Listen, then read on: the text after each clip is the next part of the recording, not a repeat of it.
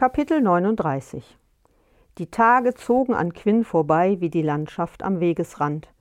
Von verschneiten Gipfeln über die ersten wild wachsenden Blutdisteln zurück zu den gelben Grasebenen am Fuße der Berge.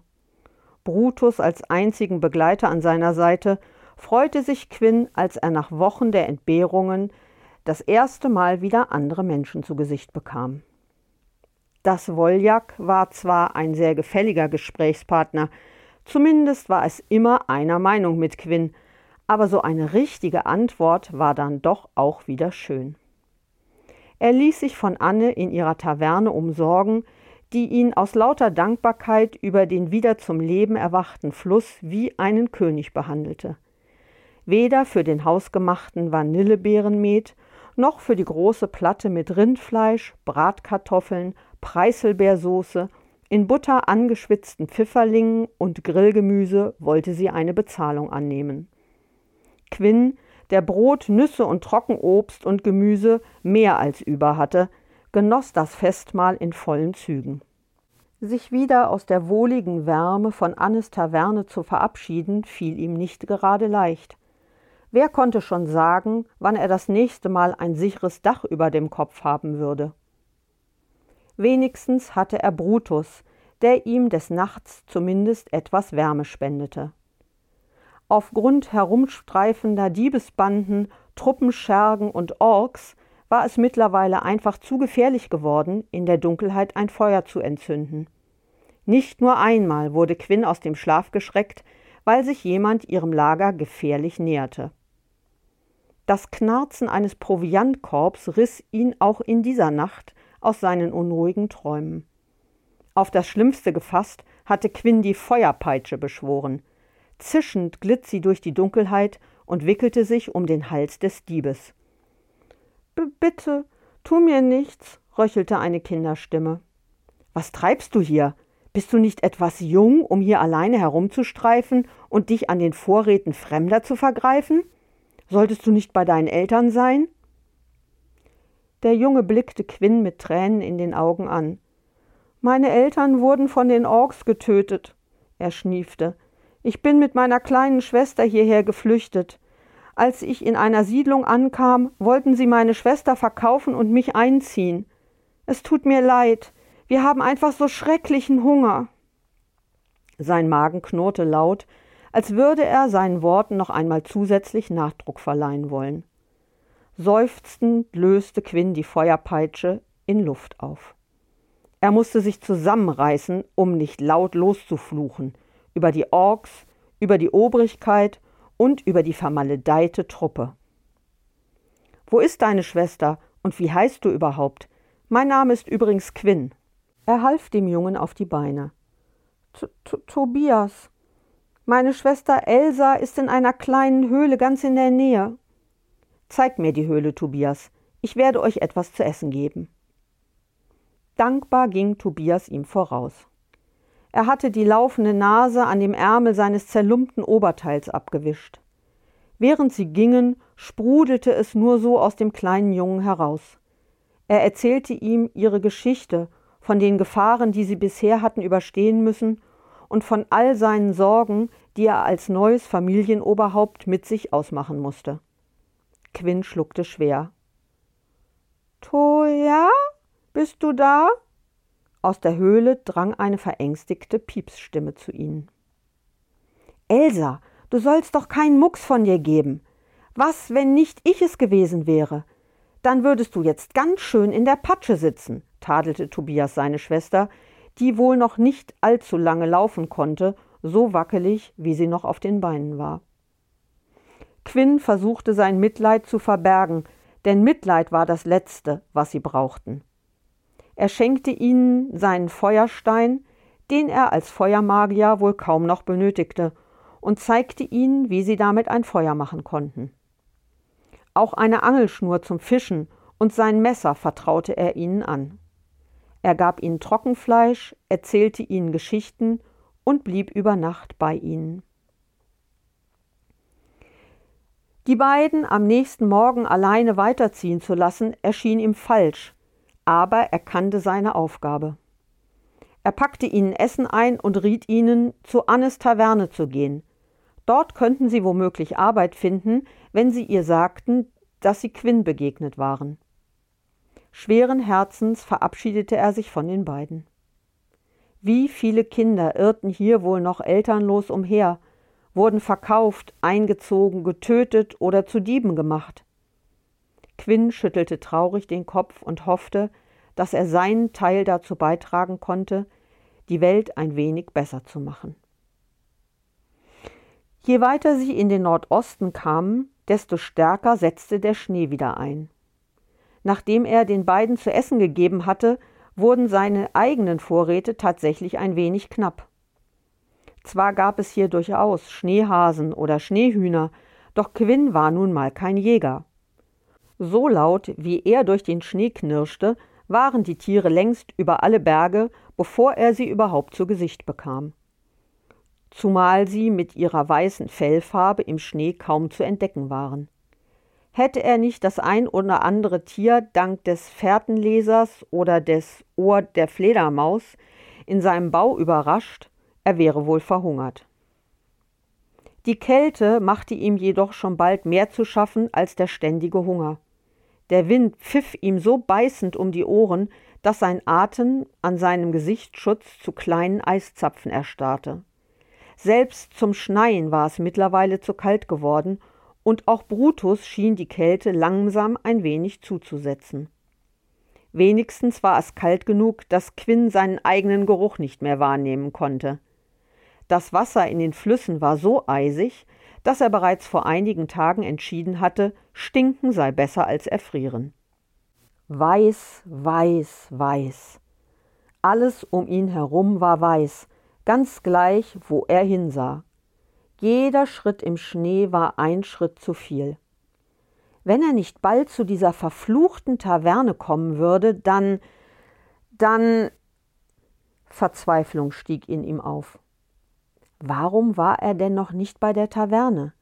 Eigentlich hätte er sie doch schon längst erreichen müssen, oder nicht? Womöglich hatte er sich in diesem weißen Nichts verirrt. Wer konnte hier auch schon sagen, welche Richtung die richtige war? keine Bäume, keine Pflanzen, einfach nichts, nach dem man sich auch nur im entferntesten richten konnte.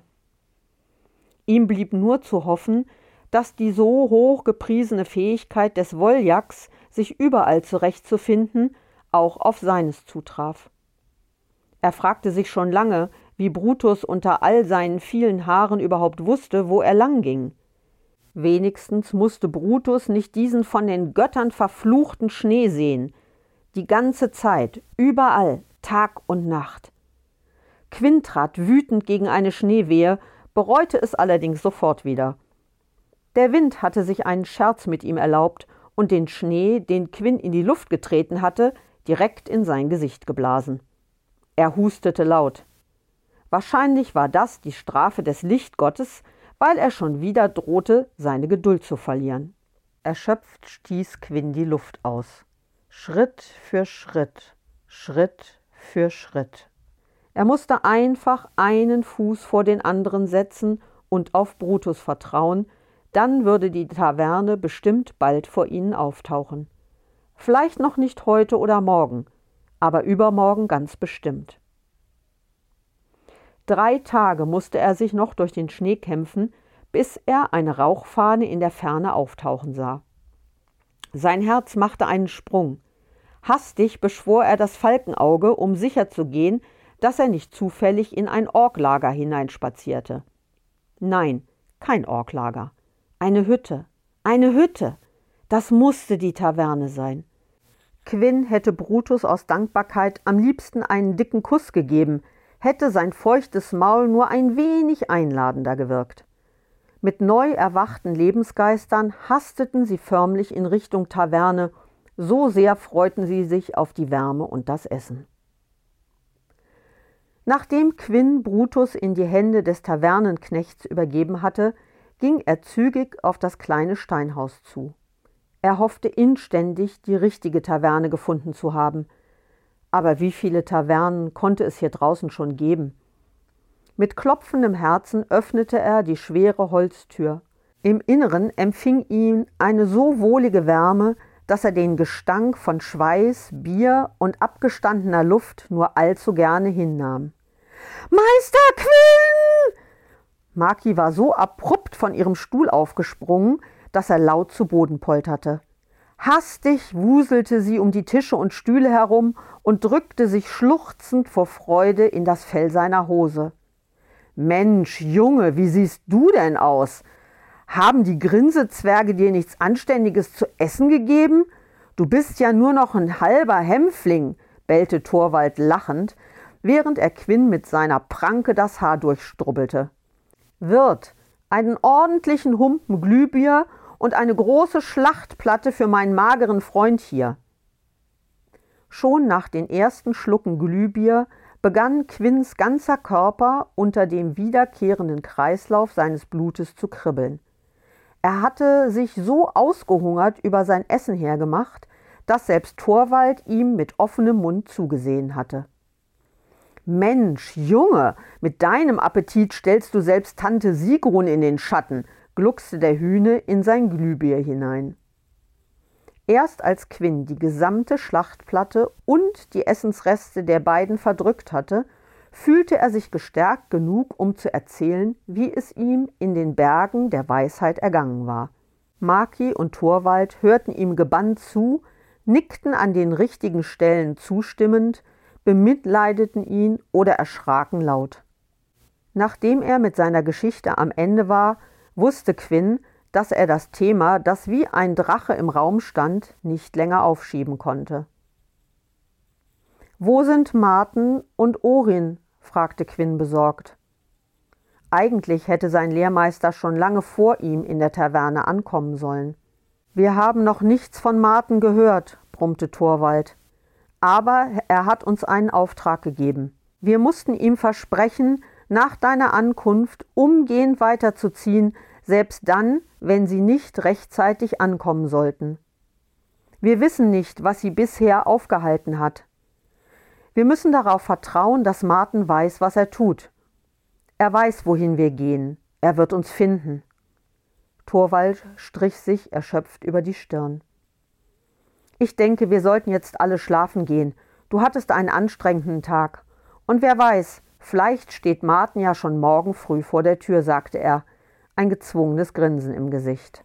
Quinn wusste, dass keiner von ihnen so recht daran glauben wollte, dass Martin ausgerechnet morgen hier auftauchen würde. Ihm wurde das Herz schwer. Er hatte kein gutes Gefühl dabei, zu den Eismännern zu gehen, ohne zu wissen, wo Martin war. Betrübt schleppten sie sich auf ihre Kammern. Nach einer weiteren Nacht, voll von Albträumen über schwarze Magier, dunkle Keller und tote Freunde, die ihm selbst das warme Bett in der Taverne nicht nehmen konnte, wurde Quinn von lauten Stimmen geweckt. Das ist meine Kartoffel, drangen Makis aufgebrachten Schreie durch die Tür. Nun komm schon, das passt doch gar nicht mehr in dein kleines Bäuchlein, flehte Torwald sie an. Lachend zog Quinn sich an. Als er den Schankraum betrat, stritten sie immer noch lauthals über das Essen. Maki hatte sich verzweifelt an eine Hammelkeule geklammert, die Torwald hochhob. Guten Morgen. Ich sehe, ihr habt schon ohne mich angefangen, begrüßte Quincy schmunzelnd. Überrascht ließ Torwald die Keule los, die mitsamt der kreischenden Maki zu Boden fiel. Ich hoffe, wir waren nicht zu laut, quiekte Maki zwischen den Stühlen empor. Obwohl sie sich beim Frühstück mehr Zeit als nötig gelassen hatten, mussten sie sich doch irgendwann eingestehen, dass Martin nicht mehr kommen würde. Schweigend hatten sie ihre Sachen gepackt und sich auf den Weg in die Eiswüste begeben. Quinn beobachtete gebannt, wie sich die Dornen seiner Steigeisen, die sie sich alle unter die Schuhe gebunden hatten, knirschend ins Türkis glühende Eis gruben. Nun wusste er auch endlich, woher das bläuliche Schimmern kam, das er in der letzten Nacht in der Ferne wahrgenommen hatte. Was denn das für ein Zeug?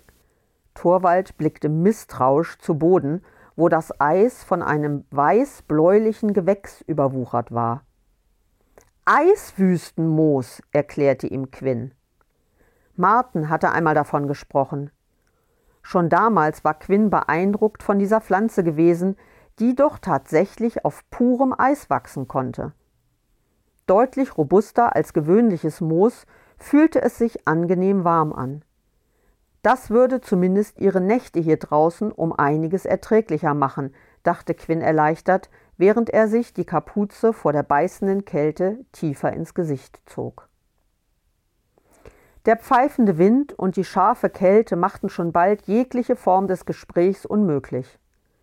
Missmutig schweigend stapften sie Tag für Tag im Gänsemarsch hintereinander her, bis die Eiswüste immer unebener wurde und sich wellenartig vor ihnen auszubreiten schien. Ein Eisgebilde weckte schon in weiter Entfernung Quinns Aufmerksamkeit. Doch erst nach einem geschlagenen Tagesmarsch waren sie nahe genug dran, um zu erkennen, was sie vor sich hatten. Quinn war sich sicher, dass er trotz all seiner Erfahrung in Gorka noch nie etwas so Merkwürdiges gesehen hatte. Es war, als hätte ein Riese weit draußen im Meer einen Felsbrocken in der Größe eines Berges ins Wasser fallen lassen und dadurch himmelhohe Wellen verursacht, die auf die Bucht zurasten. Von einem mächtigen Zauber für die Ewigkeit eingefroren, wurde die größte der riesenhaften Wellen allein von einem ebenso riesenhaften Strudel unterbrochen, dessen Ursprung sich Quinn nicht zu erklären vermochte. Was auch immer für das Eisschauspiel verantwortlich war, hatte dafür gesorgt, dass ein Tunnel innerhalb der vereisten Welle in einen übernatürlich großen Eiskessel führte, in dem das Ziel ihrer Reise lag. Skor Dalur. Der Eingang zum Tunnel war von einem mächtigen Eisengitter versperrt.